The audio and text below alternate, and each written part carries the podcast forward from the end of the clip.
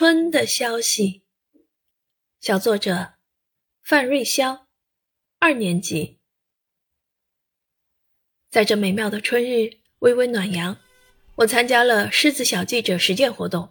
这是一次有关杭州亚运会的采访活动，过程中我了解了好多和亚运相关的趣事。一位戴眼镜的哥哥是在校大学生，他上课之余喜欢打乒乓球。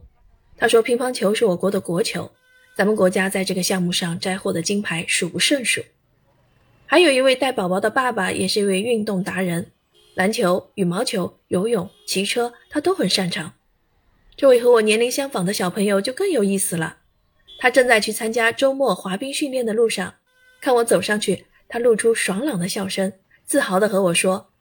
亚运会的时候，我要和爸爸妈妈一起去现场看比赛。长大了，我也要去和冠军们 PK。亚运会的脚步越来越近，美丽的杭州天翻地覆的变化着，道路越来越宽了，高楼大厦越来越多了，地铁交通更加便利了，每一个角落都正在悄悄地展露着自己的新模样，到处洋溢着幸福的味道。临近傍晚，背着日落。